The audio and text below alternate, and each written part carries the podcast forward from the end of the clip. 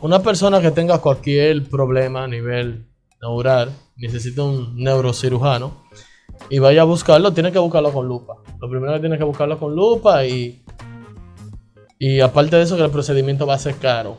Pero todos los años tuve que estas especialidades cierran y abren. Entonces, ¿por qué cierran y abren y otras van creciendo? ¿Por qué?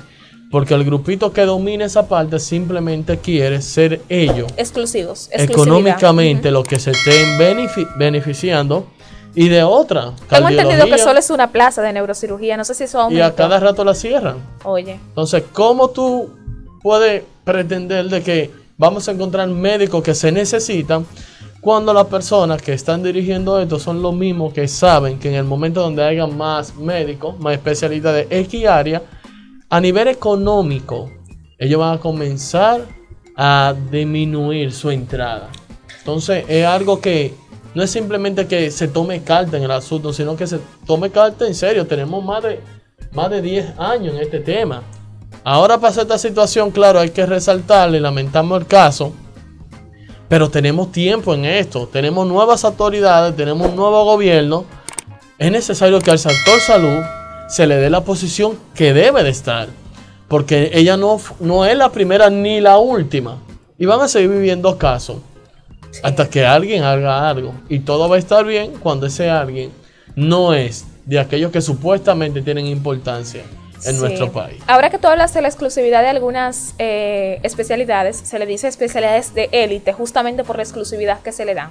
Hay especialidades que tú si no tienes cierta nota, lo cual yo veo bien eso de la nota, no es que tampoco lo critico, sino la cantidad realmente, porque si hay tanto trabajo, y tú ves que los médicos están sobrecargados y hay médicos generales que quieren entrar a residencia, entonces ¿por qué no darle la oportunidad? Yo sé que eso quizás no es tan fácil como decirlo, pero se puede hacer algo. Igual pasa, yo he entrevistado a algunos médicos, sobre todo de ginecología y de medicina familiar, que son las plazas que más hay, y muchos médicos, o la mayor, bueno, no sé si decir la mayoría, pero muchos, una gran parte, entra a esas especialidades no porque quiere ser médico familiar ni porque quiere ser ginecólogo. ¿Usted sabe por qué? Porque tomaron el examen y la nota no le dio para lo que quiere y para no quedarse un año más, porque este examen es anual, en marzo se da primer domingo de marzo.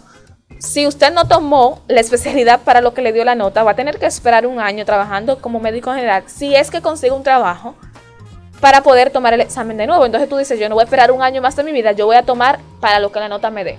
Y a veces para lo que la nota te da, es para medicina familiar o ginecología y usted que no quiere ser médico familiar ni ginecólogo, cuando lo haga va a ser lamentablemente un médico mediocre porque eso no es lo que usted quería. Quizás usted quería otra especialidad, pero la nota no le dio para eso. Entonces, eso también contribuye a que el servicio que se le brinda a la población sea mediocre y de poca calidad porque usted está haciendo algo para lo que usted no nació. Yo pienso que las personas nacen para hacer cosas. Obviamente esto no significa que tú no puedas hacer algo más. Pero hay cosas que a ti te salen innata y te salen muy bien porque realmente te gustan.